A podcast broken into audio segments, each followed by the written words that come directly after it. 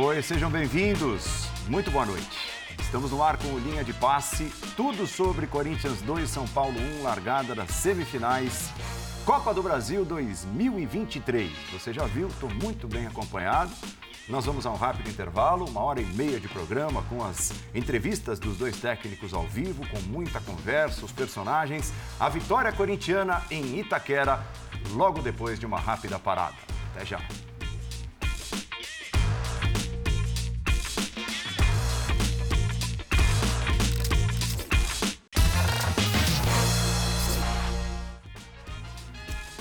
Estou com André Kfouri, Vitor Birner, Jean Oddi, Leonardo Bertozzi, com você, fã de esportes, pela nossa hashtag Linha de Passe. Repito, uma hora e meia de programa a partir de agora, com muito da vitória do Corinthians. O Corinthians dá a largada e está em vantagem contra o São Paulo 2 a 1 graças a um cara diferente. Né? Renato Augusto chamou a responsabilidade e o Corinthians, com os dois gols do Renato, venceu o São Paulo por 2 a 1 que marcou com Luciano Vitor Birner, boa noite, tudo bem? Tudo bem, Como Paulo? vai? Tudo bem. Boa noite a você, Jean, Léo, André, Uma aos boa- fãs das fãs do uma boa esporte. noite a você. Como eu recebi uma ordem superior do nosso editor-chefe, Dimas Copedê, para fazermos uma abertura breve, eu vou ser bem direto. Hum. O São Paulo, coletivamente, foi um pouco melhor. Um pouco melhor que o Corinthians. Mas o Corinthians tem um jogador que resolve o jogo que o São Paulo não tem. E por isso, em alguns erros, o jogo terminou 2 a 1 A gente vai explicando ao longo do dia. Foi breve mesmo, Jean. Foi breve, foi breve e acho que resumiu bem de fato o que aconteceu. Acho que é, não foi um grande jogo eu não esperava sinceramente um grande jogo nessa primeira partida. Estava muito claro, sobretudo no primeiro tempo, que os dois times estavam muito preocupados com a questão da marcação e não deixar espaço. O São Paulo, de fato, tentando mais do que o Corinthians, o Corinthians nem tentava tanto, mas no fim das contas, o que acaba resolvendo a vitória do Corinthians é a qualidade individual do Renato Augusto, num dia em que o cara que vem resolvendo a parada para o Corinthians, jogo após jogo, teve abaixo, né? Roger Guedes hoje não apareceu, não brilhou como vem brilhando, para mim, um dos melhores jogadores da temporada no Brasil, mas o Renato Augusto, que não jogou tanto nessa temporada, na hora que entra, faz o que fez e, de fato, acho que a individualidade acabou falando mais alto no jogo de hoje. Tudo bem, André? Bem-vindo. Tudo bem, Paulo? Boa noite, amigos. Boa noite a todos em casa. É, eu, diferentemente do Jean, esperava mais do jogo. Eu também. Esperava mais do jogo, esperava mais do São Paulo, esperava mais até do Corinthians. Mesmo com a notícia né, na- no momento da escalação, porque esse, essa questão foi levada até a, a escalação oficial com a ausência é, de um jogador que poderia, né, o Matias, posso chamar ele de Matias? Sim, senhor. É, poderia modificar a forma como o Corinthians ia jogar, não em relação a desenho, mas é, daria um pouco mais de companhia ao Renato Augusto, aos jogadores de meio de campo, para o Corinthians ter um pouco mais a bola na sua casa, diante do seu público, para não ser apenas uma equipe que reagisse ao que o São Paulo fez, mas na ausência do paraguaio que se machucou na, na, na Fonte Nova no fim de semana, né? É, o Corinthians foi obrigado a ser essa equipe. E aí, é, o índice de letalidade do Renato Augusto atingiu um nível meio que simbólico, assim, porque aquilo que se fala a respeito do Corinthians em 2023 vem sendo essa repetição. Com o Renato Augusto é uma coisa, com, é, sem o Renato Augusto é outra coisa e alguma coisa muito pior, né?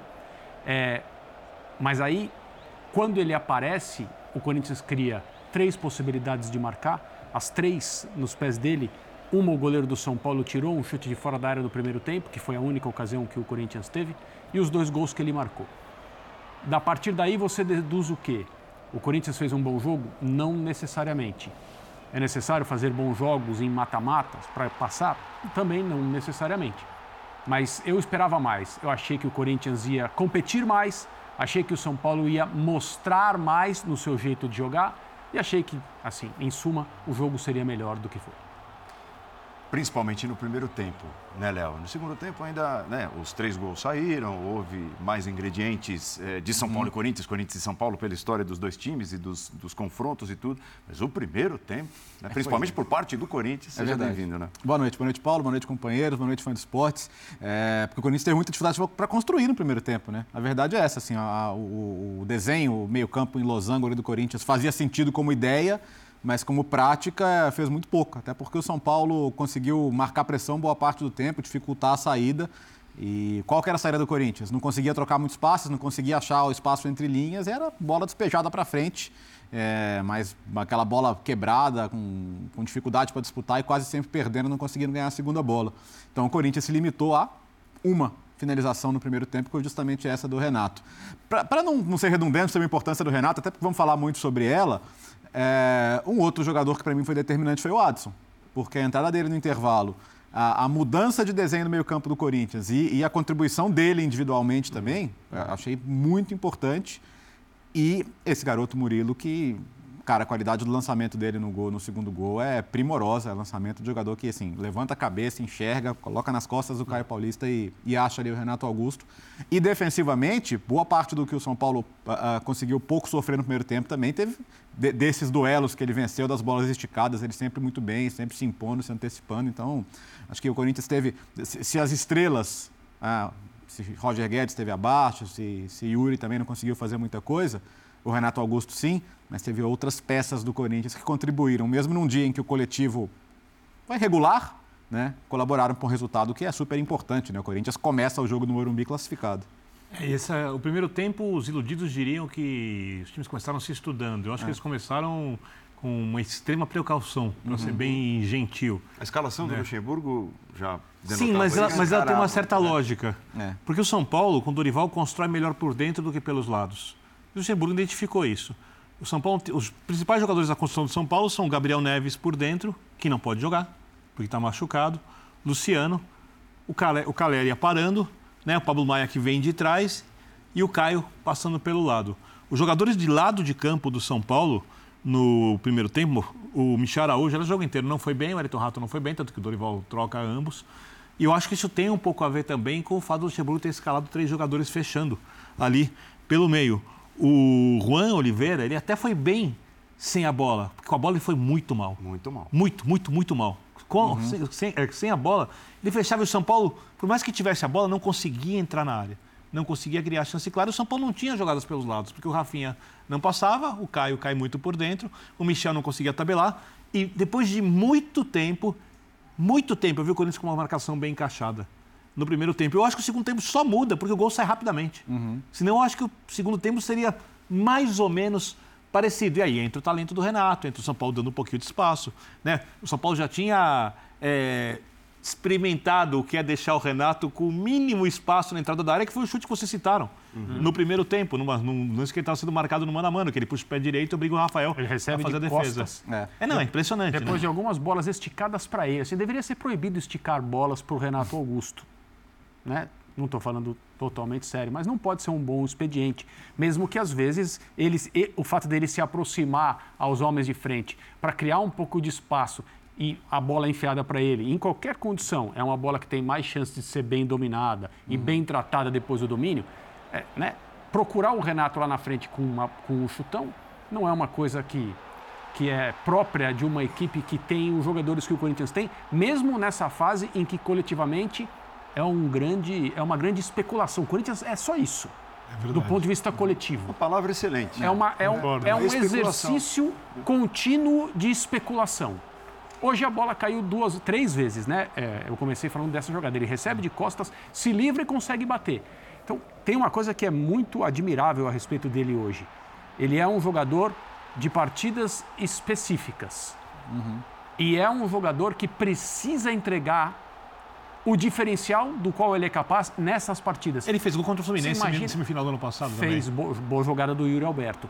Então imagine a quantidade de pressão que existe sobre ele, mesmo tendo a experiência que ele tem, jogador de Copa do Mundo, etc., para não deixar essas oportunidades passarem. Hoje era uma oportunidade muito grande para o Corinthians, evidentemente, porque o resultado é muito importante no que é a estratégia dessa, dessa classificação, ou não, mas para ele, para que ele continue sendo esse jogador que quando está, o Corinthians tem chance, tem perspectiva. Quando não está.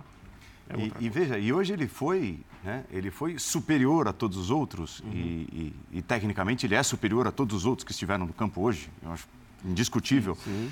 E ele foi superior hoje na finalização, né? Porque ele costuma ser muitas vezes na construção, Sim. né? na montagem, eh, na engrenagem do Corinthians. Hoje ele foi na finalização. Eu diria até que por isso é uma pena, tem sido uma pena o Corinthians não poder contar com o Renato Augusto e o Roger Guedes juntos. Porque eu, repito, para mim o Roger Guedes faz uma temporada num nível absurdo. É, hoje eles jogaram juntos, quem decidiu foi o Renato Augusto, mas o Roger ele tem participado do jogo em todas as etapas é, de, de construção, de finalização, tudo que diz respeito à criação ofensiva do Corinthians, o Roger Guedes está envolvido nela na. Às na- vezes, até num escanteio, ele aparece na área Exato. em atitude colaborativa. Isso tem acontecido. a- Acho também. que sim. Ele, enfim, ele é- acho que é que ofensivamente ele oferece muito mais, mas até a questão do jogar Defensiva, sem bola e isso, é. defensivamente ele também tem se mostrado útil.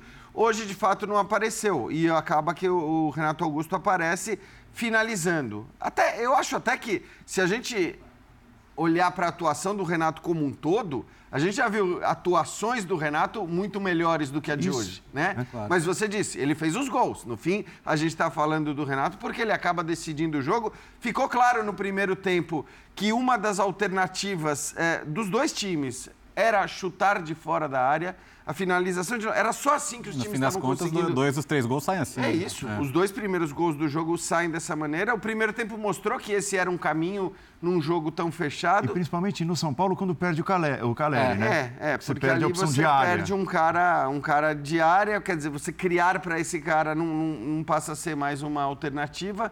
Eu só acho que assim, em relação a, a eu esperar, André, até para provar que eu não estou falando depois do ocorrido, ontem o Dimas me perguntou, é, palpite. Eu falei, putz, cara, palpite eh, acho que faria sentido é o 0 a 0 Mas é muito antipático, né? O palpite 0 a 0 eu não gosto de dar palpite 0 a 0 Eu falei, então coloca 1 a 1 E acho até que essa postura precavida dos dois lados, embora eu considere que a do São Paulo foi até menos precavida que a do Corinthians, né? O São Paulo tentou mais, porém não conseguiu eh, eh, jogar no primeiro tempo, e o Corinthians nem tentou.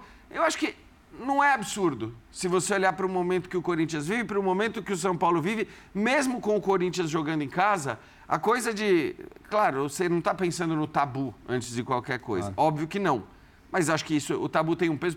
Perder esse jogo teria um peso grande para o Corinthians, pelo tabu também, mas principalmente porque se você perde em casa, realmente reverter no Morumbi daqui a três semanas é outra história. E pode ser que em três semanas as coisas mudem. A gente já viu isso acontecer no futebol. Então, pode ser que o Luxemburgo também tenha pensado na escolha dessa formação, que, claro, tem a ver com a ausência do, do Matias Rojas de, não sei se dá para dizer de última hora, mas a ausência dele talvez tenha mudado a formação e até a capacidade criativa do time do Corinthians. Ah, mudou. Mas eu acho que Mudou. faz sentido até você Mudou dizer, não, vou, chance. é, vou, vou ser mais precavido do que Ah. tentar atacar um São Paulo que tem sido muito eficiente é, defensivamente e, e quando tem a bola costuma ser perigoso. E, e mesmo perdendo, assim, o São Paulo não deixa de marcar contra o Corinthians desde o 0 a 0 do primeiro turno de 21 no Brasileiro. Né? São oito clássicos seguidos do São Paulo balançando as redes. Então, é, hoje o São Paulo fez o suficiente, vai, para fazer pelo menos um gol, apesar de todas as dificuldades. E, e acho que vale destacar, mesmo na derrota, a iniciativa. Né? Não dá para dizer que o São Paulo foi jogar para especular com empate, para se equipe é defender. O São Paulo jogou dentro do que pode jogar. É, faltou, de fato, um pouco mais de qualidade técnica, a má sorte de perder o Caleri, mas assim, o, o- o São Paulo não sai derrotado porque entrou para não, não entrou para empatar e perdeu. Depois do segundo gol, o São Paulo desmoronou, sim. O São Paulo não conseguiu mais jogar. Claramente, o segundo gol foi um baque mental para o São Paulo, do qual não foi capaz de escapar, mas o São Paulo tentou jogar. Né? Isso não dá para dizer que não. Acho que o problema é que os erros do São Paulo de marcação, e nem foram tantos assim, aconteceram exatamente em jogadas que sobraram para o Renato Augusto. A do mano a mano do primeiro lance, você não pode deixar o Renato Augusto mano a mano na área do jeito que ele puxa a bola no pé direito para finalizar. No segundo gol tem um erro de rebote. No terceiro gol tem o erro do Erisson que tem que marcar o Murilo. O Murilo pega a bola, olha, domina. Parecendo o detalhe. futebol dos Sim. anos 70. Sim. Para fazer a inversão de bola. E o Caio também tem que estar mais atento, mas essa jogada tem que ser, o passe tem que ser feito com mais dificuldade. E tudo caindo no pé do cara que resolve jogos. Porque, para ser bem direto, se que jogador do São Paulo, com esse mesmo número de chances, em lances exatamente iguais, faria dois gols? Não tem. O Corinthians tem o Roger, o São Paulo ainda teve o mérito de conseguir encaixotar o Roger Guedes na criação, na construção. Porque tem um ponto, né, anular. Por mais que você faça uma marcação de zona ali, cara, a primeira coisa que você pensa num jogo como esse, cadê o Renato Augusto, cara? É isso. Então, pô, peraí. Claro. Tá aqui nas minhas costas? Não, né?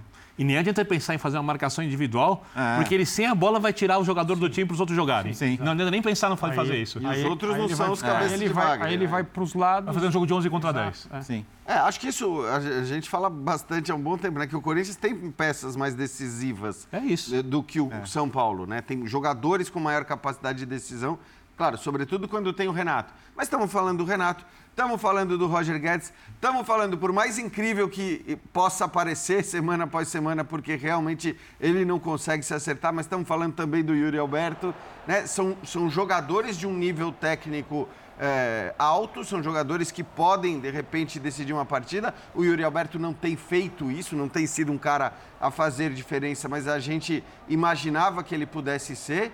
E acho que assim, mesmo nas laterais, e aí é claro que a questão das laterais é que já são dois veteranos que talvez ofereçam hoje muito menos ofensivamente do que já ofereceram em outros momentos, né? E eu acho que o Fábio inclusive já meio resignado em relação a isso, não faz nem questão de subir como ele já subiu em outros momentos, mas o Fagner era um cara que resolvia muitos jogos para o Corinthians lá na frente, é um cara com uma capacidade técnica grande também, eh, mas que tem aparecido menos. De qualquer forma, o time do Corinthians é um time com mais eh, nomes decisivos do que Ah, isso, o isso, time isso, de isso São é Paulo. fácil, desculpa, Birner. Claro. O- Tem, tem um quadro inventado pelo professor Calçade, né, que é o cara a cara. Ó, Você professor compara jogador por jogador. Né? Calça a Ah, calça. é muito, essa é brilhante Foi ideia, quadro. foi né? ideia, foi Calçade, ideia. Calça, por favor. Professor Houve Calçade. um, eu, eu vi É. hoje no, no Sport Center pré-jogo. Sim, mas foi ideia do professor Não, Calçade. E, e o é. também. inventou ainda aquela modalidade de não falar nada e só apontar o nomezinho, Isso, né? Esse isso, melhor, isso. aquele.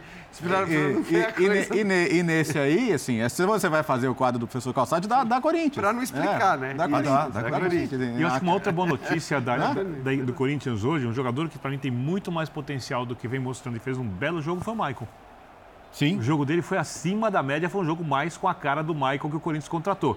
Eu acho que ele ainda joga mais do que ele jogou hoje, mas também enquanto o coletivo não tiver É isso que eu ia mais te bem perguntar. encaixado, né? É, é o coletivo, né? É o coletivo. É o coletivo que não tira é uma série de fatores, tal. Mas principalmente o coletivo que acaba não tirando aquilo que os jogadores podem individualmente entregar. É lógico que a transferência de um time para outro não pode ser feita de uma maneira superficial para ser avaliada, mas você imagina se o Corinthians tem um nível de jogo coletivo como o do São Paulo e o São Paulo tem um nível de jogo coletivo como o do Corinthians hoje. O que acontece? Ganha fácil. Ou seja, o São Paulo está chegando até onde chegou por causa do jogo coletivo, porque os jogadores são jogadores que são muito competitivos, são jogadores extremamente guerreiros, ou tem alguns bons jogadores, mas os desfalques pesam bastante. é, é, e, e, e, queiram ou não, no dia que o coletivo não funciona como funcionou, por exemplo, contra o Palmeiras, que o São Paulo conseguiu construir volume de jogo a ponto de deixar o adversário é, em situação desconfortável, porque o São Paulo não deixou o Corinthians em situação desconfortável. O São Paulo deixou o jogo um pouco incômodo, mas não ficou desconfortável como É São Paulo ele, São Paulo, não ficou desconfortável. Isso, já, é um ponto. né? Sim, sim. Por causa do jogo coletivo. Sim. Porque o São Paulo consegue ter a bola, consegue ter a bola no campo de frente, consegue forçar esses lançamentos longos. O São Paulo ganhou a maior parte desses lançamentos longos. O Yuri Alberto foi muito acionado do lado esquerdo e o São Paulo ganhou boa parte dessas bolas. Esses lançamentos longos não funcionavam. E o Corinthians usa muito esses lançamentos longos exatamente porque não tem o coletivo. Porque não tem a capacidade de sair jogando como o São Paulo sai, E são não dois- quer se desorganizar, E são, dois períodos, e são dois períodos de trabalho praticamente da mesma idade, né? É bem lembrado. São poucos dias de diferença em relação ao anúncio do São Paulo contratando o Dorival e o anúncio do Corinthians contratando o Luxemburgo um pouquinho depois, dez dias depois. O, o Corinthians assim. chega a procurar o Ao Dorival, e ele já no estava mesmo período. Isso. né? é. É, eu só lamento que, se a gente está falando que a diferença está no nível de individualidades, o Paulo não tem aproveitado essa deixa para virar para o Vitor Birner e perguntar: Alexandre Pato seria a solução, então, Vitor? Não, Já é- falei, eu não respondo isso porque eu não sou um O. Luciano não vai jogar, né? Eu vou continuar o Luciano, o Luciano está suspenso no Morumbi. Pois é, então. Por causa do amarelo que ele levou na comemoração. Que, Merecido. que se- que será um assunto à parte, tá? É, a, a- comemoração do Luciano, as reações, o, amarelo. cartão amarelo e tudo mais, é, será um assunto à parte daqui a pouco. Mas você, você trouxe uma brincadeira que, de certa forma, é um gancho para uma pergunta que eu já estava aqui pensando em fazer, sobre as mudanças, porque o São Paulo é bem melhor que o Corinthians no primeiro tempo.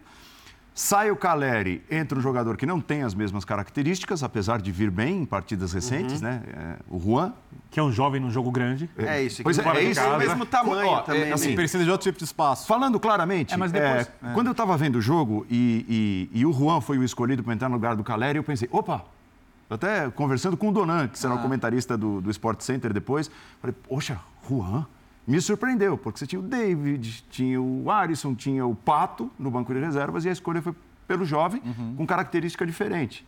Né?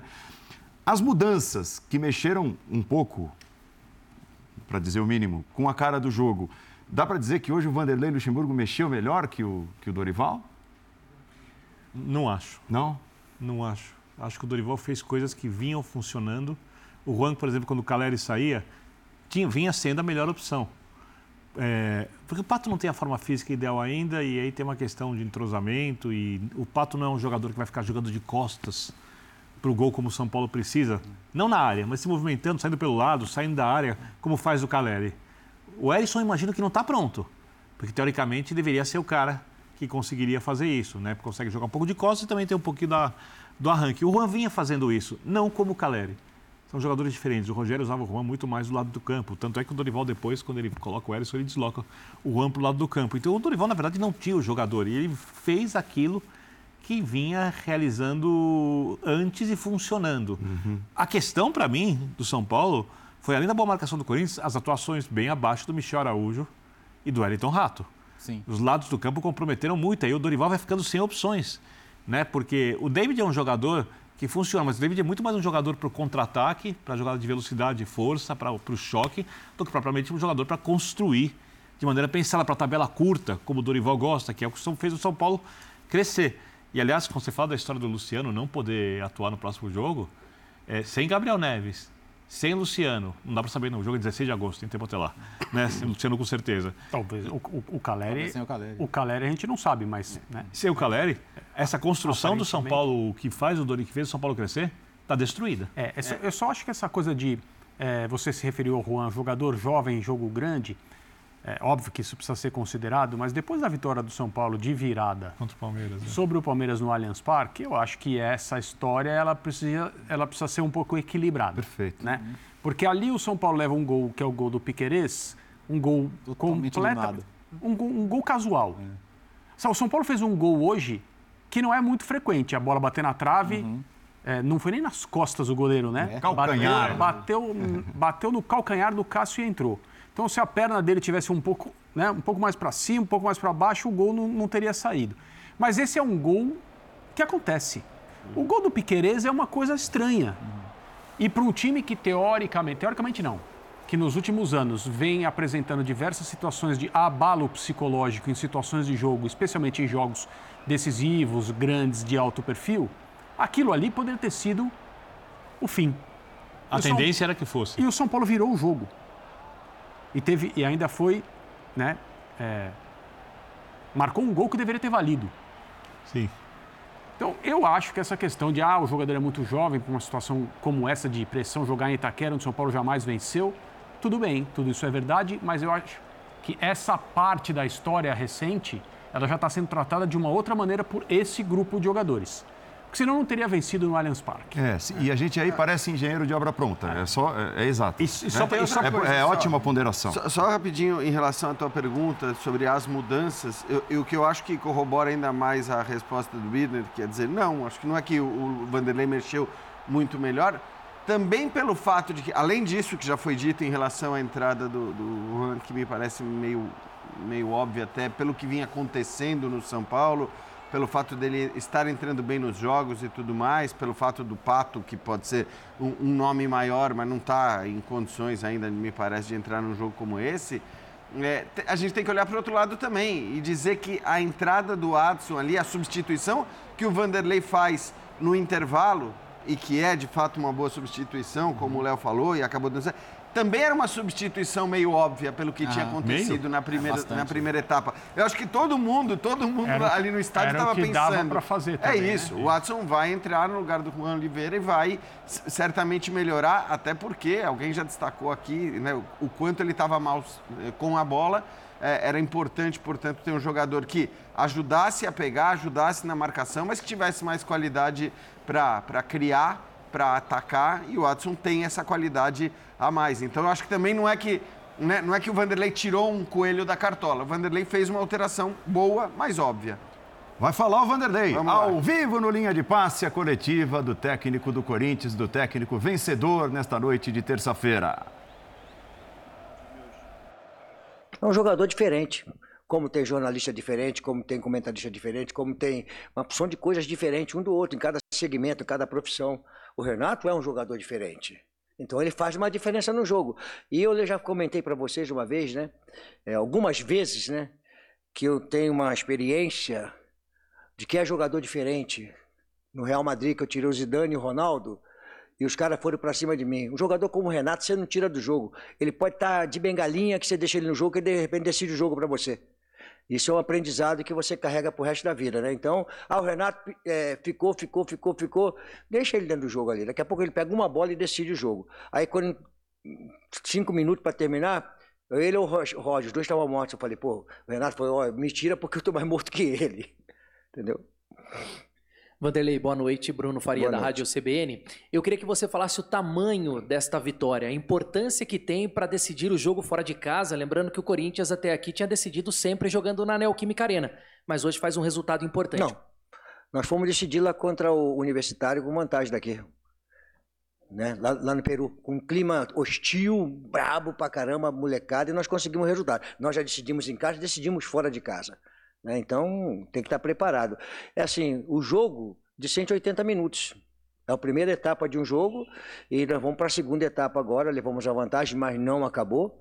Agora, o que eu queria falar, assim, em cima de, de, de né, da, da, da, Renata, dependência anterior do Pedro, né? É, são seis jogos, cinco vitórias e um empate. Isso é que eles têm que valorizar, porque esses jogadores, não é questão da molecada ou dos mais experientes. Eu tenho um elenco à minha disposição eu tive que dividir o grupo aqui, eu dividir o grupo ali para a gente poder seguir nas competições. E não foi, quando foi dando certo, e jogadores que tinham saído lá atrás, como o Mike, voltaram, outros voltaram. Nós dividimos o elenco, o elenco conquistou fora, nós temos o elenco à disposição. Então eles têm que valorizar essa vitória. É, não é, é subestimar o São Paulo, muito pelo contrário, é degustar saborear uma vitória que é muito difícil contra uma equipe muito bem treinada pelo Dorival, jogadores, bons jogadores, as discussões dentro do campo de jogo fazem parte do jogo futebol, né?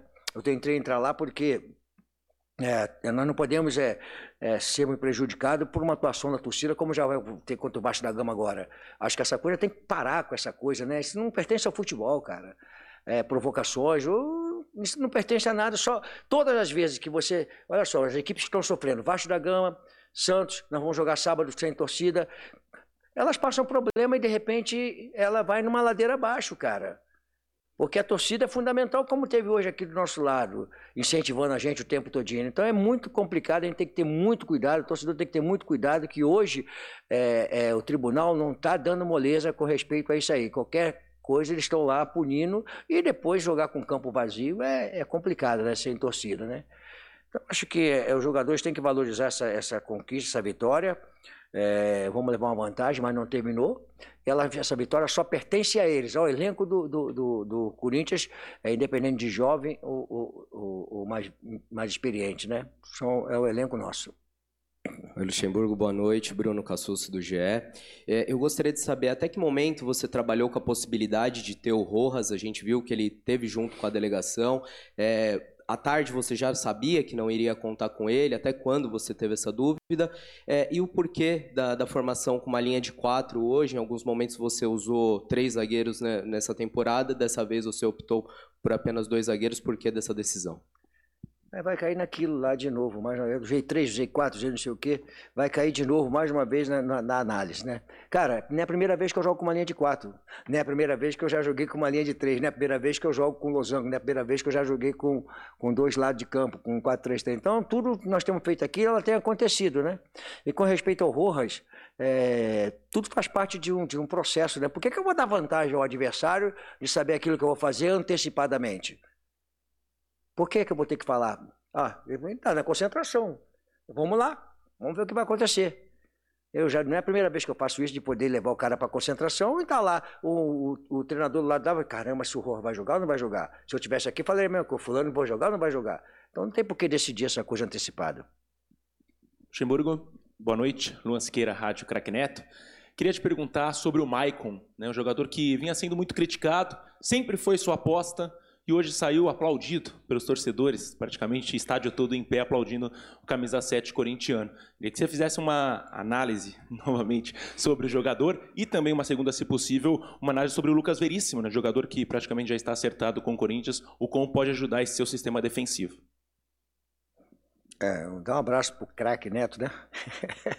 é craque mesmo, né? Já falei uma opção de vezes, né? É craque, era craque mesmo. Eu, é, quando eu cheguei ao Corinthians, eu praticamente aposentei ele. Aí ele virou craque da, da, da, comunicação, né? é, assim, cara, é, é, o Lucas Veríssimo né, ainda não está totalmente concretizado, deixa a diretoria decidir, que ela fazer o que tem que fazer, né? E, mas eu sempre falei para vocês que o problema nosso, né, recaía muito em cima das, da zaga, né? Toda hora em cima da zaga, em cima da zaga, né? Eu falava que era um problema de equipe, né? Que ela começa lá na frente, né? Onde é que é a origem do gol, como é que termina. E hoje a nossa zaga fez um grande jogo com o Gil e o, e o, e o, e o Murilo. No jogo passado também fez outro grande jogo, o Gil também jogou muito bem. Nós temos bons zagueiros e a contratação de jogador, jogador de alto nível, tá juntando para a gente aí, se chegando, né, que já foi uma coisa conversada internamente, é um jogador de altíssimo nível, como que nós já temos aqui, o Bruno, o Murilo, o Caetano, o Gil, né, só soma, isso é muito importante, somar, né, faz parte. E qual é a outra que você falou? O cara, assim, o Michael é, saiu, é, como qualquer um tem que sair, cara, não estava jogando bem, e aí eu coloquei ele lá no jogo contra o Universitário lá, e falei, olha, eu quero uma marcação homem a homem, coisa que ele tinha dificuldade de fazer. Ele fez a marcação e acabou com o time do Universitário naquele momento que eu queria que fizesse aquilo lá. E ele conquistou o direito de estar hoje jogando aqui.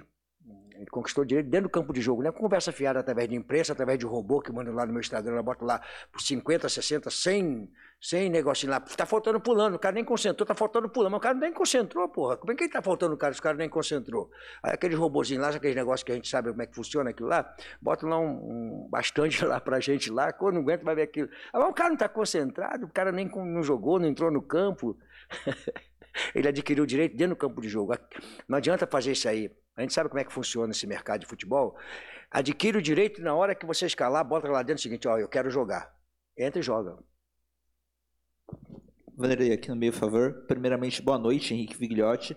É, Vanderlei, eu sei que você já falou um pouco sobre isso, mas eu queria perguntar sobre o quão importante é você ter uma sequência tão grande de jogos invictos, sem perder, é, com cinco vitórias e um empate nos últimos seis jogos, uma reta que já se torna decisiva em Copa do Brasil e também na Copa Sul-Americana, e com os jogos afunilando no final do primeiro turno do Brasileiro. Eu falei para os jogadores lá dentro, é, para eles comemorarem, tá? que ninguém deu para nós essa condição. Há dois meses atrás, a gente não podia sair no hotel, pegar um elevador, era cobrado, você não podia ir no restaurante com a tua família, você não podia fazer absolutamente nada porque o momento era muito difícil. Então nós estávamos privados de ser um cidadão, porque nós éramos simplesmente atleta, treinador. Tá? Então esses jogadores aí hoje têm que comemorar a vitória e saber o que aconteceu dois meses atrás, que eles não podiam sair. Então ela não pediu licença, não pediu a ninguém para poder chegar onde chegou. Eles chegaram. E a porrada cantava e eles se unindo cada vez mais, a porrada cantando, se unindo. Então eles estão de parabéns. Esses jogadores estão de parabéns por eles terem chegado nesse momento com seis jogos, cinco vitórias e um empate. Eles estão de parabéns porque não pediu licença a ninguém e eles foram de direito de estar hoje nessa condição. Luxa, aqui Vinícius Lúcio, central do Timão. Lá na, na, no Peru, quando o Rian faz o gol, levanta a camisa, dá aquela confusão, vocês pedem desculpas né, pro, pro, pro time peruano.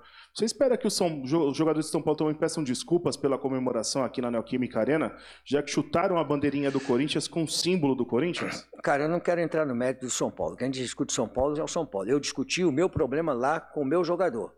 E, e, e o meu jogador não foi crucificado, foram, é, é, assim... É, me deram muita pancada por eu ter pedido desculpa. Eu estava num ambiente hostil, complicado. Eu não sabia o que estava acontecendo fora do jogo, fora do, do estádio lá. Então, quando eu fui à entrevista coletiva, me sacanearam meu espanhol, pô, eu tinha que me comunicar de alguma maneira para poder jogar água, não álcool. Amenizar o problema lá, que eu não sabia o que estava acontecendo.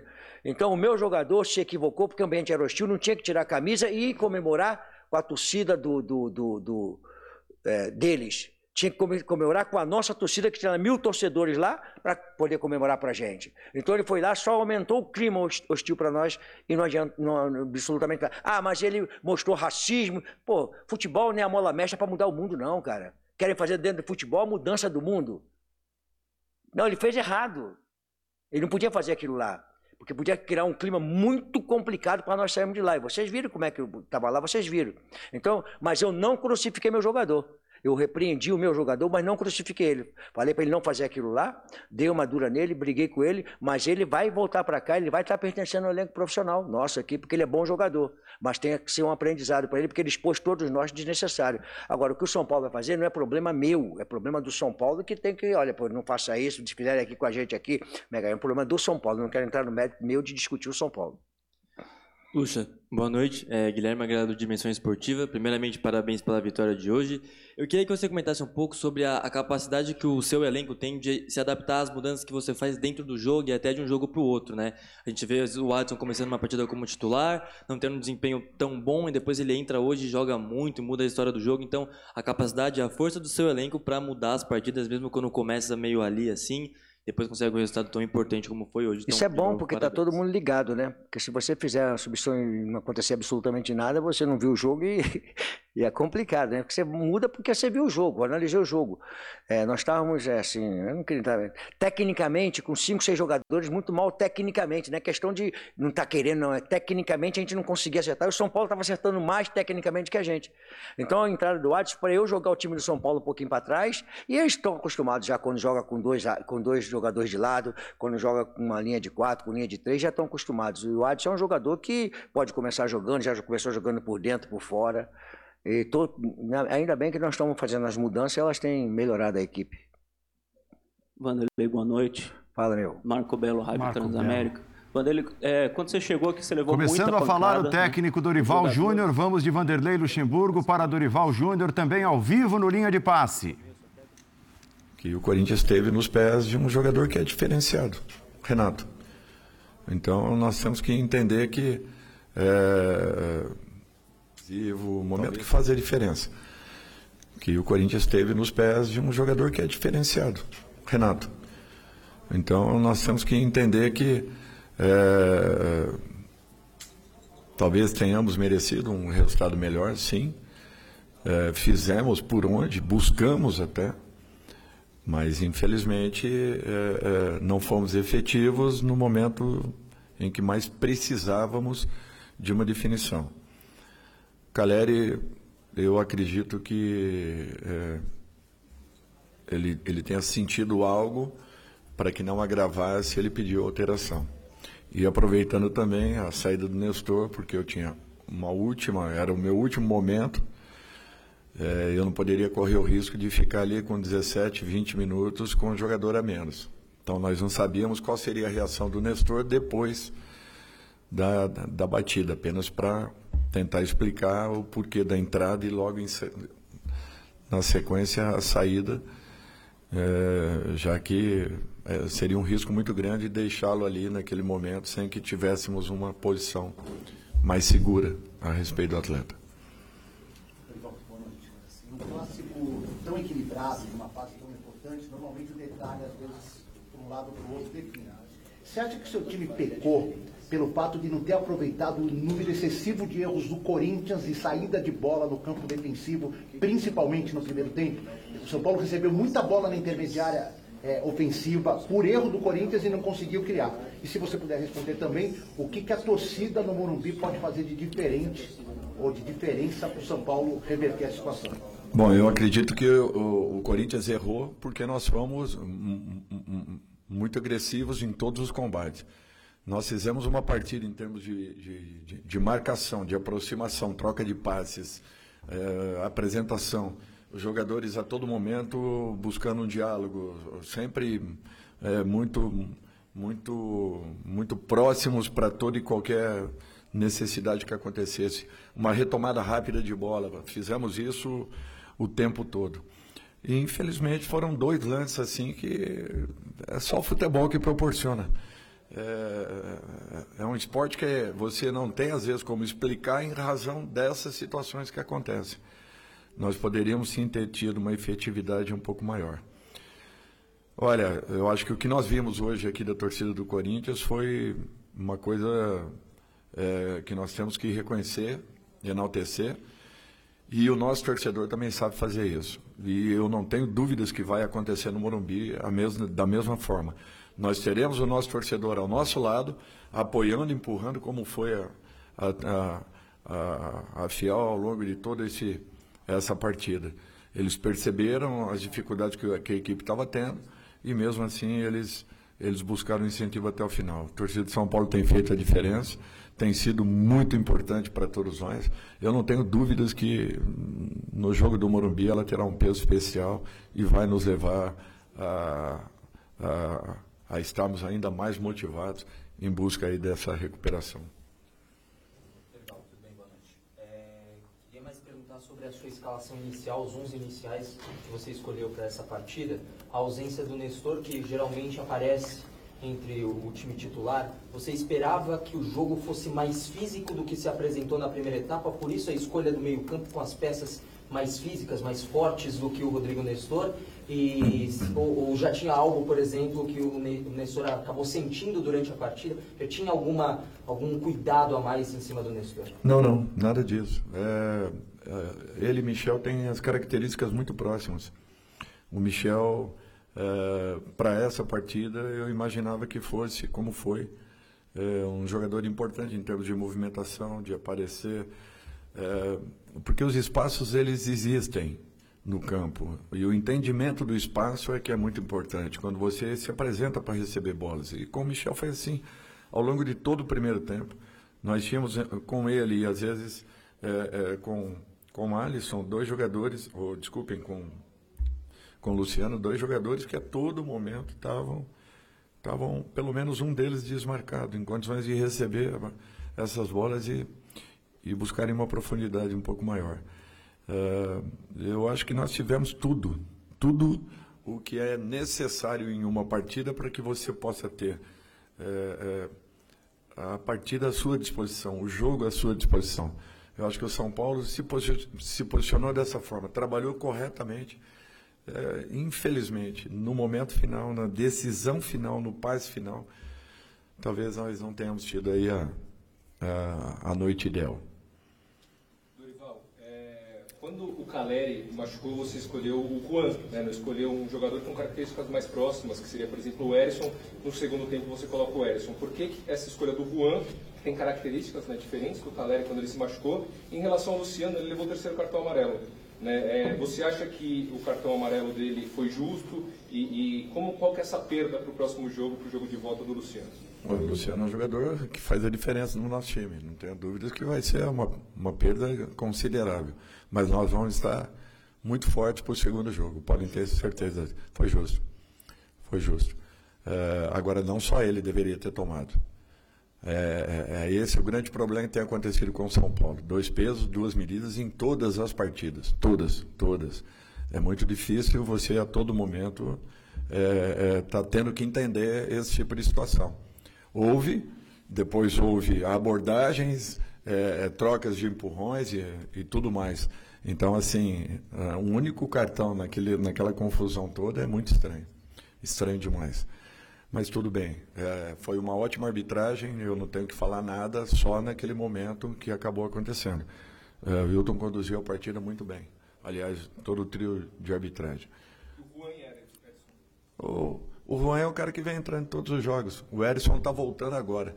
Eu ainda teria 60, 70 minutos de jogo. Não podia arriscar. É, ali você tem que tomar uma decisão e e você não sabe o que vai acontecer na segunda etapa. Eu já estava ali queimando uma, uma alteração. É, é, o Erisson praticamente voltou. É, seria a terceira partida dele entrando ainda. Então é muito cedo para que ele, ele jogasse todo esse, esse período. Poderia até suportar, mas pelo peso que teve o jogo, é, na, naquele momento, o ideal seria um jogador que já vinha entrando, que vinha dando uma ótima resposta e que também não foi mal, foi muito bem na função.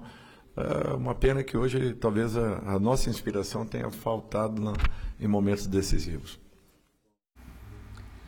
Muito bem, então até aproveitando o gancho do Dorival Júnior, que fala sobre o Luciano, e para ele o cartão amarelo foi justo, é lógico, cobrou cartões para o time do Corinthians também. A gente apresenta o que disse o Luciano, né? Apresenta porque virá por essa tela que já está, para você fã de esportes ler também. Estou aqui para dar parabéns ao árbitro, realmente conseguiu, ele me disse que daria o cartão aqui no estádio só tem torcida do Corinthians, se eu não puder comemorar um gol, é por isso que muitos jogadores acham que outro dia aconteceu com o Gabigol na Arena da Baixada, o futebol está acabando, está perdendo alegria por conta disso. Nós vamos é, mostrar novamente as imagens, né? É, eu acho que assim, tudo o que disse o Luciano faz sentido, se as imagens não desmentissem o que fez o Luciano, né? Tem a regra, né? É. A questão é, eu, eu, eu entendo o que o Luciano quer dizer, sobre a liberdade do jogador comemorar. Oh. Mas nesse caso, ainda mais com a proximidade da arquibancada. Chuta a bandeirinha e ele vai na arquibancada do é, Corinthians. Então, e os árbitros têm mostrado o cartão amarelo para por isso. Teve também o próprio lance com, do Corinthians no jogo do Peru, que é outro campeonato, e que o jogador primeiro comemora e depois mostra a camisa, então toma dois amarelos. Então, é, por mais que o Luciano, na essência do que é o futebol, tenha razão, uhum. existe a regra. E pela regra, ele mereceu o amarelo. É, e assim, por exemplo, muita gente discute o, o, amarelo por tirar a camisa, mas ele existe e o jogador não deve tirar a camisa. Então eu, eu, eu acho que o jogador não deveria levar o cartão amarelo por comemorar o gol. Ainda mais num contexto em que não há torcida do time dele para ele procurar numa situação como essa, Isso. né? Mas, mas o fato é que esses cartões são mostrados e ele, ele tomando esse cartão acaba se prejudicando, prejudicando o time. É, não acho que isso deva justificar qualquer reação violenta, muito menos que joguem coisas em cima dele. Acho que não, não, não se deve chegar a esse ponto. Mas poderia ser evitado? Poderia. É, a questão é assim, a gente tem que saber o mundo no qual a gente está inserido, quer dizer, um mundo cheio de idiotice, de estupidez, de ignorância. Então acho que assim, é lindo a gente ficar falando que não, o jogador tem que comemorar do jeito que ele quiser, onde ele quiser, da maneira que for. Seria lindo se fosse assim, mas não é mais assim. E acho que tanto não é mais assim, infelizmente, a gente pode lamentar, mas esse lamento não tem a ver apenas com o futebol, esse lamento tem a ver com tudo que nos envolve, né? com o mundo no qual a gente está inserido.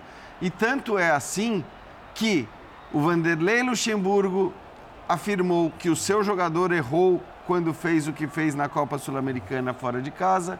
O Dorival Júnior acabou de afirmar que o Luciano mereceu o cartão corretamente e justamente.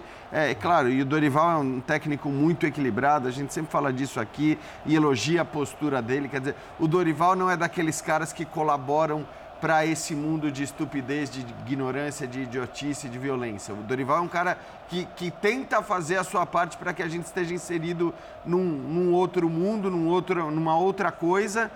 E ele reconheceu que, que o Luciano errou. Então acho que não tem muita muita discussão. Esse papo de que ah, o futebol está ficando chato, tá, não é só o futebol que está ficando chato. Na verdade, tem muita coisa ficando chata, está tudo muito pior em, determinados aspectos. O futebol está inserido nesse contexto e comemorar desse jeito hoje, infelizmente, é algo que gera cartão, porque de fato comemorar desse jeito hoje, infelizmente, pode gerar uma reação que em 1960 e 70, até mesmo na década de 80, não gerava. É, e eu acho que assim, é, até pensando na reação e não na regra. Tá? Uma coisa e, e, e, no jogo com a torcida única. Uma coisa é o David comemorar no Allianz Parque, colocando a mão no ouvido, passeando no gramado, né? Uhum. sem se aproximar como Isso. o Luciano se aproximou hoje da torcida do Corinthians. Isso. E outra coisa é você dar um carrinho na bandeira do Corinthians e botar o dedo na cara do torcedor como ele fez. E aquilo que ele mesmo disse, ele, Luciano, disse a respeito do Gabriel Barbosa na arena recentemente, no Atlético e Flamengo. O Gabriel, que é um jogador controverso, que já tomou muitas atitudes equivocadas e por isso foi criticado, comemorou o seu gol da, da exata mesma maneira que ele sempre fez em todos os lugares. Ele apenas comemorou o gol. Então, não acho que as duas situações são comparáveis. É, e, e, tem uma coisa assim que eu repito, eu, sou, eu, eu acho não, eu tenho convicção de que o amarelo foi correto.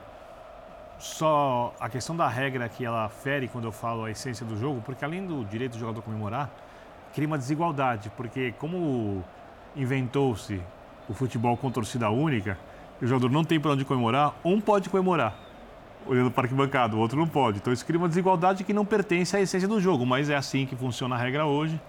Dá para entender a regra por conta do nível de violência que existe no futebol e o Luciano acho que devia ter um pouquinho mais de jogador experiente devia ter um pouquinho mais de racionalidade para entender que estava pendurado e que devia evitar isso. E essa é a questão, né?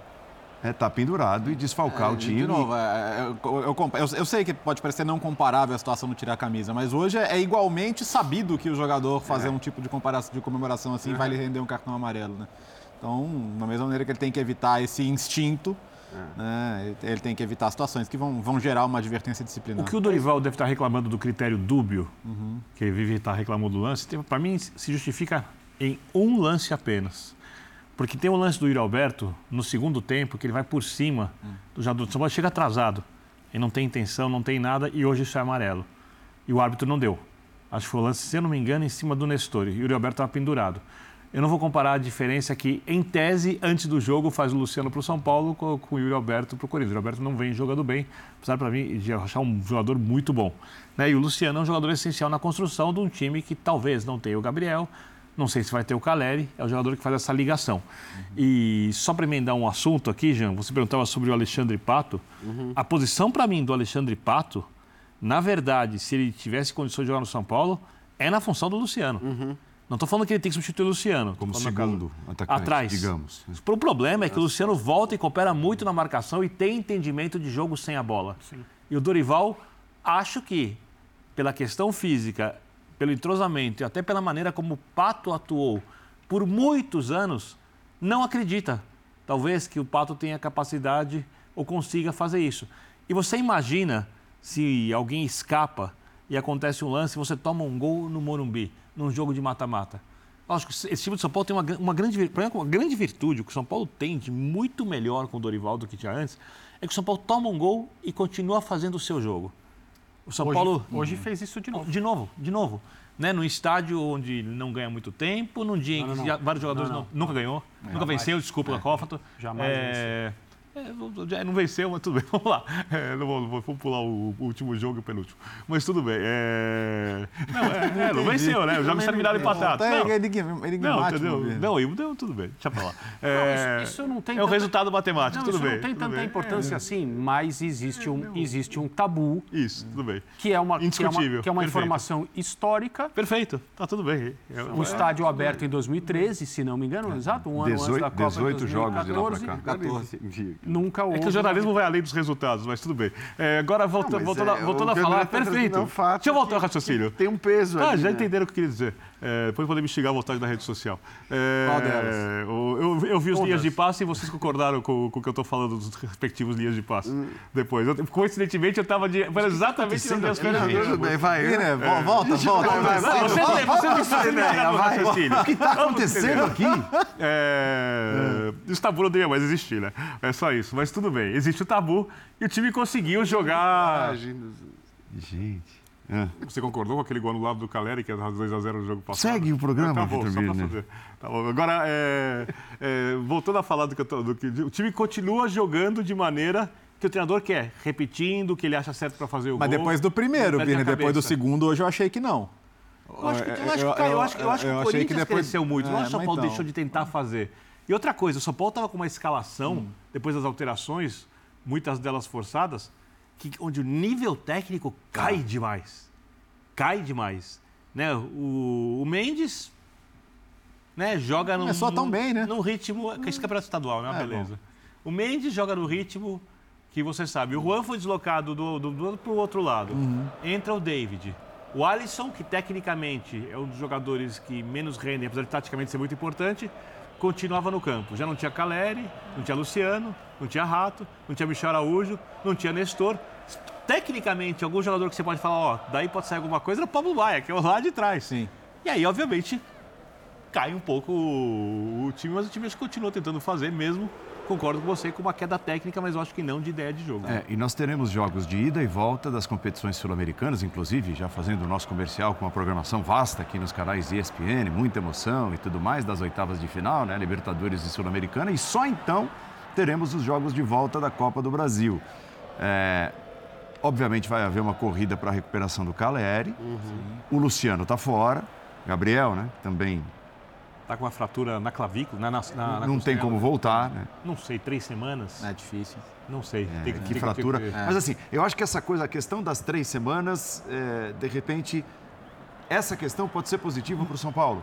Porque imaginar Ah, o cenário sem esses caras aí e o Corinthians com as possibilidades das voltas de Rojas e Moscardo. Quem pode ganhar mais? Então, e, mas com, eu- e capacidade de entrosar o time. Não, então, o que eu acho que a questão é assim, hoje a diferença do nível de jogo coletivo das duas equipes é muito grande. Embora o Corinthians tenha Enorme. vencido hoje, o São Paulo é um time mais organizado, o São Paulo é um time mais arrumado, o São Paulo é um time que tem, tem feito valer o seu mando de campo. Aliás, o Corinthians venceu cinco dos últimos seis jogos. A exceção É, o então, empate com o Bahia. Então, é, é impressionante esse, né, a, a- a relação no confronto entre eles. E por isso que a gente dizia né, que, embora houvesse, e, e a gente vai discutir se há ou não ainda um favoritismo para o São Paulo no confronto, eu acho que é- era uma coisa muito menor por conta desse histórico de confronto. Agora, olhando para as três semanas, eu acho que é difícil, por mais que do- para o São Paulo seja bom, por um lado, para você de repente poder recuperar o Caleri, né, e recuperar outros jogadores que possam eventualmente ser úteis. A verdade é que hoje, é, coletivamente, o São Paulo é um time tão mais arrumado que talvez fosse bom para o São Paulo, mesmo que não contando com Jogar o Caleri, poder jogar na semana que vem. E isso não vai O, acontecer. o Dorival então- não foi pessimista sobre o Caleri, não. Ele disse que foi, foi bem precaução mesmo. É, ele falou que saiu. É. É. mas ele usou um talvez, alguma coisa assim, como quem diz. Não sei ainda, Zé. Me parece que ele saiu por precaução. É. Só acho que assim, olhando para hoje, esse placar 2 a 1 para o Corinthians, um gol de diferença a favor do Corinthians, para mim é o placar que deixa o confronto mais aberto possível. Porque se tivesse empatado, acho que penderia bastante para o São Paulo jogando no seu estádio contra o Corinthians, se, se o São Paulo dependesse de uma vitória simples. É, se tivesse sido o, o Corinthians vencendo por dois gols de diferença, aí convenhamos, é uma vantagem muito consolidada, né, para você ter que reverter, embora isso fosse possível. Então acho que a vitória do Corinthians por um gol talvez seja aquela, aquela que deixa o, o confronto mais parelho ali, quase que 50 Você não acha que o 50. Corinthians é favorito? Você que acha favoritismo pode ser pequeno? Eu não, eu não consigo ver. Eu acho que a chance do São Você acha Paulo que nos ganhar pênaltis é o muito Corinthians, por grande. ter o Cássio, tem alguma Então, vantagem? é, é, isso a gente pode discutir. O Corinthians Não, eu, eu acho que o, Co- o Corinthians favorito é... o- nos pênaltis. Acho que o Corinthians é é favorito a passar porque ele tem dois resultados a favor e, e com uma derrota simples ele tem os pênaltis ainda, em, em que, em teoria, são 50% para cada lado, mas olhar o histórico de pênaltis do, do Cássio e do Corinthians como um todo. Então, assim, Pesado, né? é, é, por, por mais que o São Paulo tenha toda a condição de vencer no Morumbi, e o São Paulo é o favorito para vencer o jogo, tá? Exato. Mas o favorito, acho que para a classificação, pelo resultado de hoje, é o Corinthians. O Léo já apostou numa vitória por um gol de diferença do São Paulo no jogo de volta. Já deu o palpite dele, já tá. Não sei se é 1x0, Ah, eu acho um 2x1. palpite plausível. Até um, um palpite, um resultado igual de hoje, um 2x1 Claro. igual de hoje, é um resultado É por isso que eu disse. absolutamente é, plausível. talvez o que, é que seja o que deixa mais 50 a 50, porque a vitória do São Paulo por um gol de diferença, talvez seja quando a gente for fazer os palpites daqui a três semanas, a maioria talvez vai estar por aí. 2x1, 1x0, 3x2. Aliás, diga-se, Vitor Birner e eu acertamos ontem no Linha de Verdade, verdade. Obrigado um, por um lembrar. pela convicção, outro Mais pela uma vez. mística, mas ambos acertaram. Não, eu apostei no resultado que eu achei que seria. Que ia acontecer. É, não e- tem nada de místico. Mística à parte e, o- e os, os- os asterísticos, diria o outro, né? os asteriscos colocados pelo Birner e tal. Mas 18 jogos é, é- é coisa séria, é muita coisa, né? É, porque assim- 18 jogos de invencibilidade na Arena Corinthians, na Arena tem goleada, Neoquímica e tem- Arena, e tem que era, né, era Arena E Corinthians. tem goleada com time reserva. Por, assim, esse- por mais que eu cite, por mais que eu cite o jogo passado e o retrasado em Itaquera, com lances bem polêmicos que para mim poderiam ter feito diferença, porque o São Paulo vencia por 1 a 0 quando aconteceram lances para mim onde eu vi erros enormes de arbitragem que prejudicaram o São Paulo. A diferença, o histórico de futebol é muito grande. É muito grande. Em grande parte do tempo. Você acha que os jogadores, por exemplo, a- a- atualmente, Pesa. né, mesmo, mesmo, obviamente, não fizeram parte É, o que o André de todo esse falando. período. Tem um peso ali. O, Leva. O, o Nestor deu entrevista pra gente no Bola da Vez E ele falou ele que o jejum disse de títulos pesa. Mas ele não disse que achava mais difícil jogar no Allianz Parque do que na Neoquímica Arena? Sim. Ele respondeu especificamente sobre isso. Sim. É, só, só acho que tem uma coisa. O peso do tabu, ele para mim ele é muito maior num jogo de fase de grupos do Campeonato Paulista, onde tudo que se fala antes de um jogo de fase de grupo é o tabu, é só o tabu, só se fala do tabu, a chance do São Paulo acabar com o tabu, o tabu. Porque, por mais que exista o tabu, o que a gente falou nos dias anteriores a essa partida de hoje não era o tabu. O, É, então, é, o tabu supor, é um supor, ingrediente a mais. Tá o acabando o, que- jogo ali, tá um a um, tá? Você vai sair pra quebrar o tabu ou vai levar um? É, né? exatamente, Esse é exatamente. vocês que são ultra Ho- ho- racionais. Hoje tem uma Ah. coisa mais significativa em campo do que, do que o tabu. Hoje é, a- é a vaga numa final de Copa do Brasil, que tem um peso enorme, né? Em todos os no aspectos último, financeiros. no último jogo, Secundário. no último jogo, terminou empatado 1 a 1 o Luxemburgo tinha acabado de chegar. E o Corinthians jogou o segundo tempo inteiro para não perder pela primeira vez É isso. do São Paulo em Itaquera. Foi apenas o que o Corinthians fez. É que tem uma você... Especulou para manter o 1 a 1 por um tempo inteiro do jogo. É, vo- é que, é que eu sei que alguns de vocês não acreditam que o futebol é mais do que aquilo que você raciocina, né? Né? E eu sempre digo que se Alguns você. de nós? Eu adoro que ele sempre vem com É, pensar, Quem né? somos nós? É, Você, sei. você agora falando sério, eu, eu, eu acredito que no futebol tem, tem coisas que não são explicáveis. Não são explicáveis. Um dia eu até estava tendo uma discussão eu- você eu tá com, super com, acho isso. com o Zupac. E- E, você concordou comigo, você estava no programa. É. Que eu peguei, se você tirasse, por exemplo, da Champions League, não a última, a anterior, os mesmos jogadores que atuavam pelo Real Madrid, a mesma equipe, no mesmo momento, o Real Madrid conseguiu várias viradas e colocasse na camisa do Zenit ou na camisa do Leipzig. Não vira. Mas eu acho que até isso é Não explicável. vira. A, a confiança que te transmite vestir aquela camisa e fazer parte daquele clube. Tudo bem, então, então, mas sabe E, por que eu não acredito nisso? muita, Sabe por- e muita sorte em determinadas Eu, eu, eu acho que o contexto faz as pessoas ficarem mais confiantes ou menos confiantes, talvez o ambiente madridista sim. Mas nesse caso, aqui em São Paulo, tem uma coisa que é muito clara. É, mais vezes do que seria o normal, olhando para os momentos das equipes, o Corinthians cresce quando enfrenta o São Paulo, o São Paulo cresce quando enfrenta o Palmeiras e o Palmeiras cresce quando enfrenta o Corinthians. É. Isso é histórico. E se alguém conseguir me explicar isso racionalmente, eu vou adorar. Eu acho que isso pertence ao futebol e eu não sou capaz de explicar. Se a gente, Silêncio. Se a gente... É, então eu acho que nós também não somos. né? É o isso. silêncio mostra o isso. futebol é mais do que aquilo que se pode explicar. É, olhando para o jogo da volta, lá no dia 16, né? E, e os dois jogos serão no dia Uhum. 16, diferentemente dessa semana, hoje terça e amanhã quarta, os dois Uma jogos de pena. ida.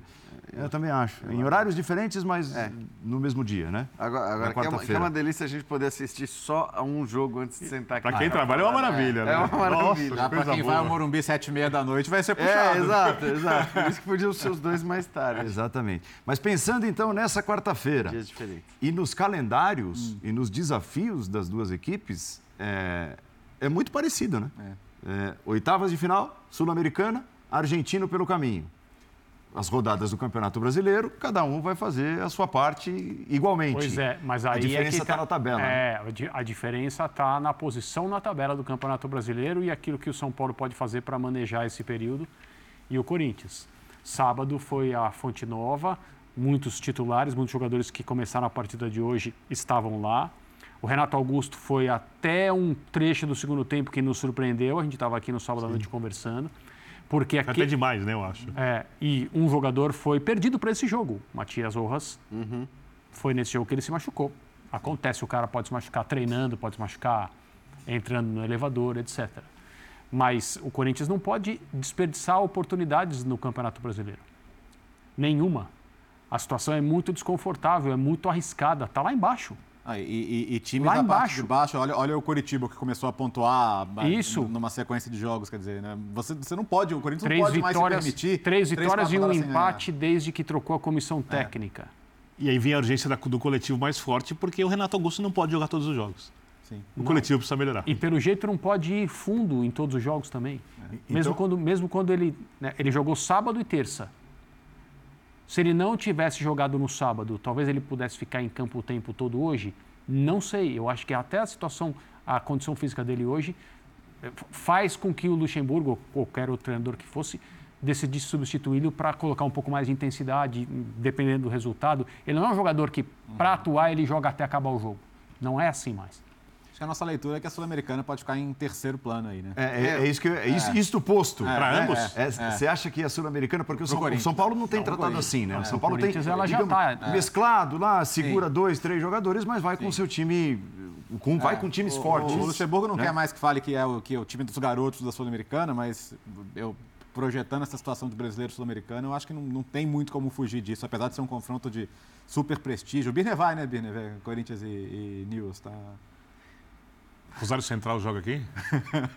É, não, é, é, não sei se o Birner vai, É. mas estaremos lá em transmissão ao vivo, Sim, na sim, ESPN, na terça-feira. nove e meia da noite. Eu já teria que fazer o linha de Corinthians depois. e News. É. Eu queria muito ir, só mas eu não isso. posso ir. Tá certo. Eu acho que tem assim, tem uma diferença na maneira como os dois talvez olham para a Sul-Americana, pelo menos é o que a gente está vendo até aqui, né? As coisas podem mudar. Talvez essa diferença de olhar para a Sul-Americana tenha muito a ver com a tabela no brasileiro. E aí eu acho que faz todo sentido, porque o Corinthians está numa situação mais complicada, embora para mim não, não passe nem perto de ter um elenco eh, rebaixável, mas a gente já viu elencos não rebaixáveis caírem, então tem essa, essa preocupação. É, mas tem uma outra preocupação, né? Então aí a gente está falando, bom, então tá, o São Paulo vai levar mais a sério a Sul-Americana, o que significa que vai escalar no seu jogo contra o São Lourenço uma equipe mais próxima da equipe que vai jogar contra o Corinthians? Eu acho que é quase certo. Né? O time do São Paulo que vai enfrentar o São Lourenço provavelmente vai ser um time mais próximo do time titular do que o time que o Corinthians vai usar na Sul-Americana. E a rodada do Campeonato Brasileiro, isso é uma diferença bem considerável também. Imediatamente anterior ao confronto entre São Paulo e Corinthians, é o seguinte: o Corinthians recebe o Coritiba e o São Paulo visita ninguém menos do que o Flamengo. É. Então, assim, são jogos de contextos completamente distintos também, de dificuldades. Talvez né, a gente esteja falando do, do jogo mais difícil, ou de um dos jogos mais difíceis, e do jogo menos complicado. do- dos, né? Então, assim, estamos falando de. O, o, o que vai permitir, talvez, não sei, ao Corinthians mudar mais. Ah, mas, Jean, menos. é, Não, e- é, as próximas rodadas, desculpa, Paulo, vão, vão pesar, porque se o Corinthians não somar pontos, o jogo contra o Curitiba tem um peso. Se o Corinthians somar pontos nas próximas rodadas antes desse jogo, o jogo contra o duas, né, isso, jogo. tem um É, outro Vasco peso, né? E Internacional? Isso. O- recebe o Vasco, é E isso? visita o Internacional. Recebe o Vasco sem torcida, acho, no E- sábado, né? E, e visita o Inter. É. São Paulo é complicado Então, mas- mas, jeito. assim, O peso tem tudo para ser o mesmo que teria se o jogo fosse essa semana. A posição do Corinthians é muito desconfortável na tabela. Até lá, as coisas não vão mudar. Podem piorar, podem melhorar. Mas se tiver seis pontos, dá para administrar a É, situação. mas não joga para não joga para metade. A briga nessa, nesse trecho da tabela está muito difícil, como é sempre assim. Existe essa questão do time que tem camisa, né? numa situação como essa é incômoda, é muita pressão. É que agora, e o Luxemburgo falou sobre isso na noite de sábado, depois do jogo contra o Bahia, valorizar que não perdemos, pelo segundo jogo seguido não levamos gol fora de casa, aí ele contou a Copa Sul-Americana. E tem outra, na hora que ele fala não é mais um time de garotos numa competição e o outro time jogando Copa do Brasil e Campeonato Brasileiro, é, isso, é uma, isso é uma artimanha para jogar todas essas atuações no mesmo, no mesmo bloco e falar: estamos a seis partidas sem perder, ganhamos várias, não levamos gols dois jogos seguidos, levamos hoje, mas não é, porque o Corinthians joga pela Copa Sul-Americana com uma equipe que é completamente diferente. Quando o jogador está suspenso no Campeonato Brasileiro, o caso do, caso do Roger Guedes foi ao Peru jogou. Mas fora isso, é a garotada, não tem jeito. Eu tô, eu tô- eu tô matutando aqui, diria lá em Minas Gerais, sobre a, a- a- a teoria do Matutando. Birner. É. É, Você você considera que ela é mais recente ou que ela é de décadas? Não, é histórica. É histórica, Você isso é uma tá- coisa muito antiga. Não, não, por- porque eu eu vou, eu vou, vou tentar me explicar. É, a, a história do- do- dos clássicos com mando, ela é mais recente. Então, quando a gente fala de tal, do São Paulo não vencer do campo do Corinthians, antigamente esses jogos eram todos no Morumbi, Sim. né? É, então, ho- hoje a, a E história... para quem não sabe, o Morumbi era dividido de acordo Dividido, com, a- não? com o número de pessoas que iam chegando. Exato. A do Corinthians era a maioria no Morumbi. Exato, perfeito. Contra o São Paulo em 95% dos jogos, Então, isso- pelo menos. é- é- essa história do Corinthians não vencer no campo do São Paulo, isso é uma coisa de 15 anos para cá, né? Quando, Sim. quando, quando o Corinthians parou de. começou a tratar o Morumbi como casa de São Paulo, parou de jogar lá. Isso não faz diferença, né? Tem gente que acredita que não, né? Mas Não, faz e muito, faz, né? faz, faz. Eu, eu, eu, eu entendo que acho que é- se isso já existia, talvez essa questão dos mandos tenha exacerbado isso. Né? Hoje, o- hoje o, Morumbi é um jogo fora de casa para os rivais. né? O jogo, o jogo em que o São Paulo quebra o tabu no Allianz Parque é com o Diniz naquele dia em que o Abel Ferreira escala uma equipe alternativa porque dez dias depois tinha final da Libertadores, não é isso? Sim. Sim. É o dia que o Abel é super E o ofendido. São Paulo, se perdesse, poderia ser rebaixado um pouco mais, ia colocar uma pressão em cima do São Paulo. Exato, esse era o argumento de que o Palmeiras deveria ter jogado com, com uma outra equipe, uma outra Essa foi a escalação. primeira vez? Essa foi a primeira Não, vez? Segundo, acho que teve segundo, uma. não, segundo o Dimas tinha uma derrota Tinha antes, uma até com o Luxemburgo como técnico do Ah, Palmeiras. é verdade. Foi o Luxemburgo, como técnico do Palmeiras, Perdeu. é, que perdeu pela primeira vez para o São E o- Paulo e o no. Palmeiras com anos essa, é a no essa com o Diniz é a segunda vitória, se não me engano. Acho que é isso aí. É, agora, assim, se a gente olhar friamente para aquilo que vem sendo, né, a tabela do Corinthians e tudo mais, Uhum. é, o ideal, é lógico, o Corinthians tem lá o Hum. seu preparador físico e fisiologista e tudo mais, com a prancheta na mão, e a gente está aqui olhando para o calendário só.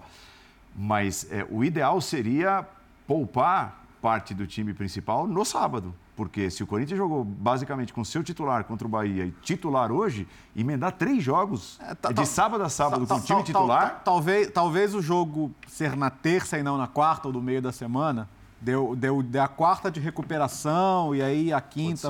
Talvez, tá? Tô, tô especulando aqui. E o fato de, do brasileiro exigir uma, uma, uma colocação de, de- de- de time mais forte do que a sul-americana hoje. E acho que assim, os, os técnicos, eh, as comissões técnicas, elas, elas olham muito para a questão física. É a questão predominante, a mais importante talvez, mas olha, óbvio que você tem que olhar também, e muito a comissão técnica faz isso, inclusive eh, lá fora, você tem que olhar para o nível de dificuldade do jogo que você tem. Aí é óbvio que no caso do Corinthians você tem uma questão, porque eh, se você está jogando muito bem, se você tem reservas que entram e fazem as coisas andarem e tal, você pode até dizer, pera lá, para ganhar dessas equipes que estão na zona do rebaixamento, eu preciso de uma força. Que não é a minha força máxima, que não é a minha força mais.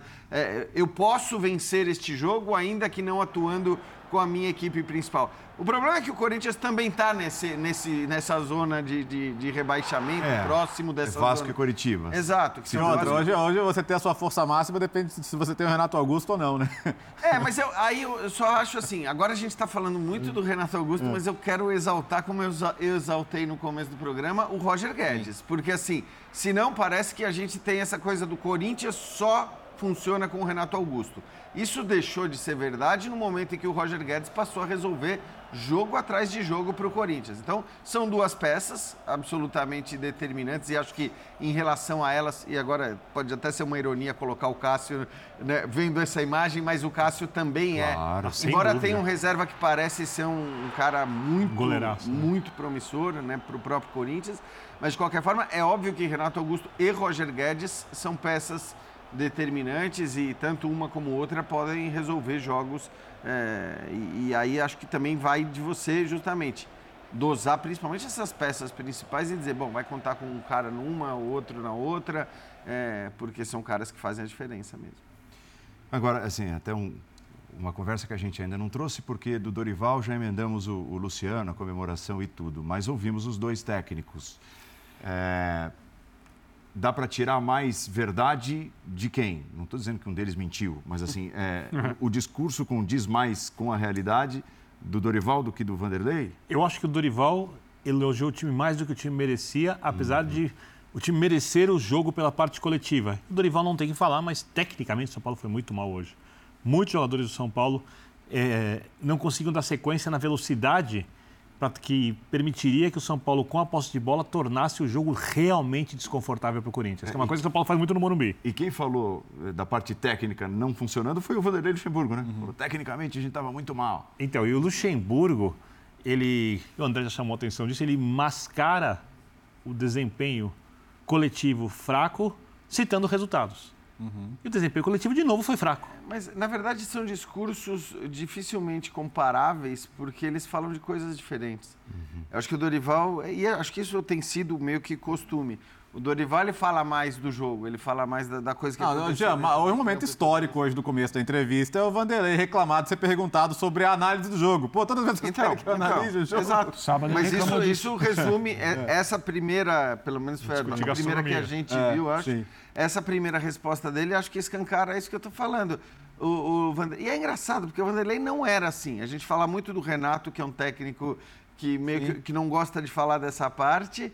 É, mas o Vanderlei não era assim. E hoje ele, talvez por entrar sempre nas coletivas meio na defensiva, ele, ele encara qualquer Uhum. pergunta em relação a questões do jogo, táticas tal, como quase que se fossem é, desafios a ele. Ou, Ou desaforos. Desaforos ou ofensas, É, né? é. Meio... Talvez ele misture essa situação com a coisa de ter sido é, chamado de técnico ultrapassado, Uhum. a É, coisa da modernidade e tudo mais.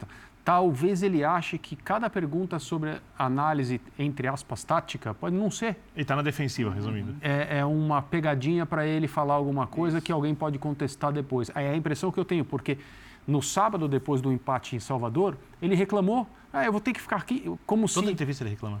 como se as respostas fossem é, uma entregar para o adversário É. aquilo que ele faz, aquilo que ele pensa, como que o, como que o Corinthians joga e tal. Né? Ele até virou e falou assim, "Ó, isso, isso não é tarefa minha, é tarefa dos comentaristas que...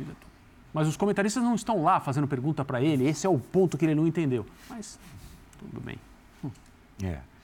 É, então o Corinthians jogará na terça-feira. Aliás, o São Paulo também, ao vivo, na quinta-feira aqui, né? Nos canais ESPN. Então, Corinthians e São Paulo, você verá O São Paulo é um pouco na mais semana difícil. que vem. É? é um pouco mais difícil. New- A campanha do São Lourenço era melhor. Eu não vi a rodada desse final de semana, mas o São Lourenço tinha tomado, apesar de ter sido ali, ficado em segundo lugar contra o Fortaleza, ter tomado gols, tinha feito 25 jogos até o final de semana, não vi o resultado do final de semana e tomado 9 gols no Campeonato Argentino. Tinha, nessas 25 partidas, se não me engano, 3 derrotas. O Nilson tem uma campanha um pouco abaixo, uma equipe competitiva, mas o São Lourenço, time mais duro de fazer gol, marca mais, porém, quando toma gols, tem dificuldade para fazer também.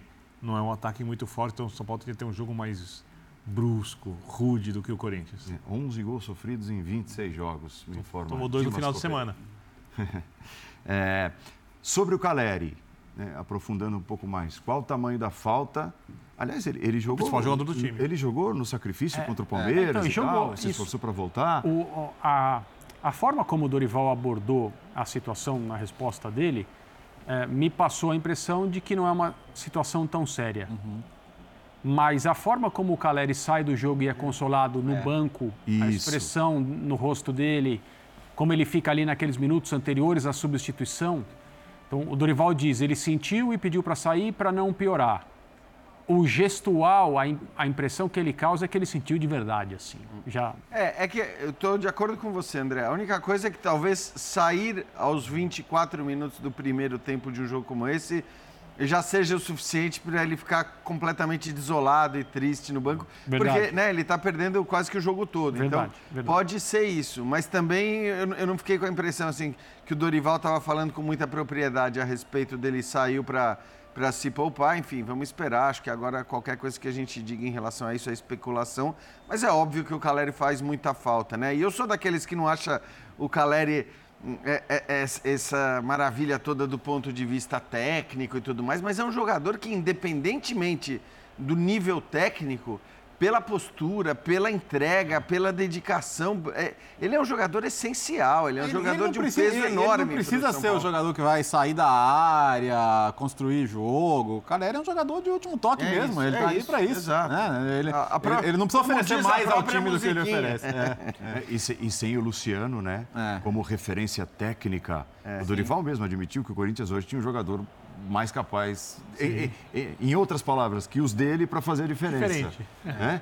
E, e, assim, a, a- a referência técnica da presença dele se torna É agora é importante. ainda maior. É óbvio que assim, ninguém vai discutir a ausência desses dois, o peso, e é claro que o peso de uma eventual ausência, no caso do Caleri, da ausência do Luciano, eh, são ausências eh, grandes. Agora, é bom lembrar também que o São Paulo, nas quartas de final contra o Palmeiras, no segundo tempo do primeiro jogo, não contou com nenhum dos dois, né? Ambos eh, foram desfalques por questões físicas e o São Paulo fez uma partidaça. O São Paulo eh, mereceu a vitória. Então, eu acho que assim não tem muita discussão em, em relação a isso que eles fazem falta. Óbvio que fazem falta, mas o São Paulo tem na história recente, também num clássico, também pela Copa do Brasil, em mata-mata, minutos jogados sem ambos e jogados muito bem.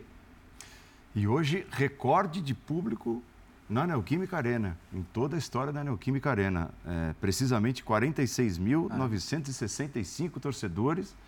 O Dorival Júnior elogiou, e até para voltar naquilo que você disse, né? A torcida que faz a diferença. E, o, e o, o ambiente. E a do São Paulo tem feito. Muito também. Um ambiente espetacular e não, não, deveríamos precisar falar nisso, mas que bom, assim, depois do Corinthians ter a suspensão pelos, pelos cantos homofóbicos, né, que vai jogar de portões fechados, não tivemos esse tipo de incidente, havia um temor, houve campanha de conscientização, houve tudo e, e não foram registrados incidentes do tipo, né, que, que sigamos assim, que é muito positivo também. E São Paulo tem muita dificuldade, apesar de ter vencido jogos fora de casa na Copa do Brasil, para jogar fora de casa, exatamente porque o Morumbi faz bastante diferença.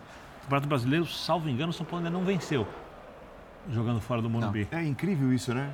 nas competições, mas nas copeiras, mas com todo o respeito. Com exceção ao jogo do Palmeiras, foi um talvez o melhor jogo do São Paulo na temporada. O jogo do Fluminense também no Morumbi foi um jogo muito bom. E o outro jogo contra o Palmeiras no Morumbi. É... O São Paulo venceu equipes mais fracas. O Paulo venceu o Ituano e venceu o Esporte antes. Ou grande, tem um grande jogo fora de casa. São Paulo venceu, que foi o jogo contra o Palmeiras, ah. com diversas circunstâncias que o São Paulo teve que superar e que o time foi se fortalecendo ao longo do jogo, principalmente depois do empate. Né? No momento que não é o ideal do Palmeiras, eu tenho a impressão que o Palmeiras tem problemas físicos também, mas de qualquer jeito o São Paulo fez uma partidaça e venceu uma das duas equipes mais temidas do país fora de casa. Mas é o único jogo. É o único jogo fora de casa. Então, é, o normal é que o São Paulo atue com outro nível de intensidade, essa é a questão no Morumbi. Porque a partir do momento que o São Paulo consegue ter a bola e trocar passes em velocidade, e para isso o Luciano, o Calério e o Gabriel Neves eram importantes, apesar que, como disse o Jean, o São Paulo sem eles já conseguiu fazer isso contra o Palmeiras, é, mas com eles é mais fácil, a chance aumenta, e o São Paulo consegue pressionar o adversário, a torcida no Morumbi tem feito também, como faz a, a torcida do Corinthians em Itaquera, muito barulho. E aí, ela, entre aspas, entra no campo e se torna o jogo realmente desagradável para um time do Corinthians que em regra, dá lacunas na marcação. Oferece lacunas na marcação. Mas não deve ser hoje muito, não. muito diferente de hoje, assim, a postura do Corinthians. Mas o Corinthians, mesmo com a postura como mais defensiva, o André, por exemplo, citou do jogo de chegada do Luxemburgo, ou até em outras partidas, ou contra o América, por exemplo, na Copa do Brasil, o Corinthians não conseguiu ser consistente, mesmo às vezes adotando um posicionamento mais defensivo. Hoje o Corinthians realmente se posiciona melhor. Se posiciona melhor na marcação. Foi, aliás, coletivamente, se, é que dá para elogiar alguma coisa. Seria assim com o Rojas em campo? Seria... Essa é uma. O Rojas recompõe bem do lado direito. Recompõe mas bem. sai mais também. É. E ganha construção. Isso. Também não é um jogador que de, muita, é, de muita pressão, né? Sem bola. Sim. Porque hoje jogou o Maicon no lugar dele. É. É. E em tese estará em campo na volta, porque uma, claro, uma lesão não, tecnicamente não dá para abrir mão. No Racing havia, então. havia, confiança nele porque o time jogava com linha de quatro quando ele atuava porque ele recompunha do lado direito uhum. bastante e quando ele não jogava, o time jogava sempre com uma linha de 5. Então tinha uma preocupação de aumentar a, prote... a, a, a marcação quando atrás e dar contra-ataque quando ele não estava. Sim. É, ele sabe fazer isso, mas é outra característica. Certamente o Vanderlei preferia ter contado com ele no jogo de hoje e abrir mão no jogo de volta, é né? Porque, porque enfim, pela, pela própria postura que, que a gente imagina que o Corinthians agora vai ter na partida de volta. É de alguma maneira um dilema também, né? Porque, enfim, o Renato Augusto não abre mão. É, o Roger Guedes, por tudo que a gente já falou, também. Então não, consigo ver uma formação. Será que ele começa com o Matias Corras no banco? Eu nem sei realmente se vai ser titular. É preciso esperar para ver. Com o tempo ele vai ser titular. Não, claro. Não, não, estou dizendo no, no contexto específico e nessa condição. E até numa situação catastrófica do ponto de vista corintiano, que o Corinthians tem que administrar e evitar, que seria não ter o Renato Augusto, porque usou no Campeonato Brasileiro, é, exato. porque usou não sei o quê, você passa a ter o Roger Guedes na esquerda, passa a ter o Rojas na direita, você passa a ter mais opção claro. de criação também para poder enfrentar o São Paulo no Morumbi. Senhores, vamos ao intervalo, já já voltaremos para a reta final do Linha de Passe. Depois ainda tem Sport Center com o nosso time, com Alex Tseng, com o Donan, com o Antero Greco e tudo sobre a vitória do Corinthians nessa noite de terça-feira, varando a madrugada. Intervalo, até já.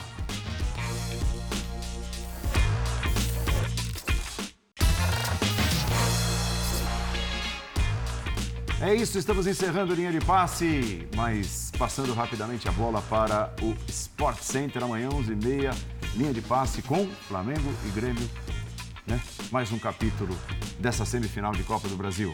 Saúde e paz a todos. Professor Calçado que certamente está vendo a gente, a todos estão vendo. A cachorrinha.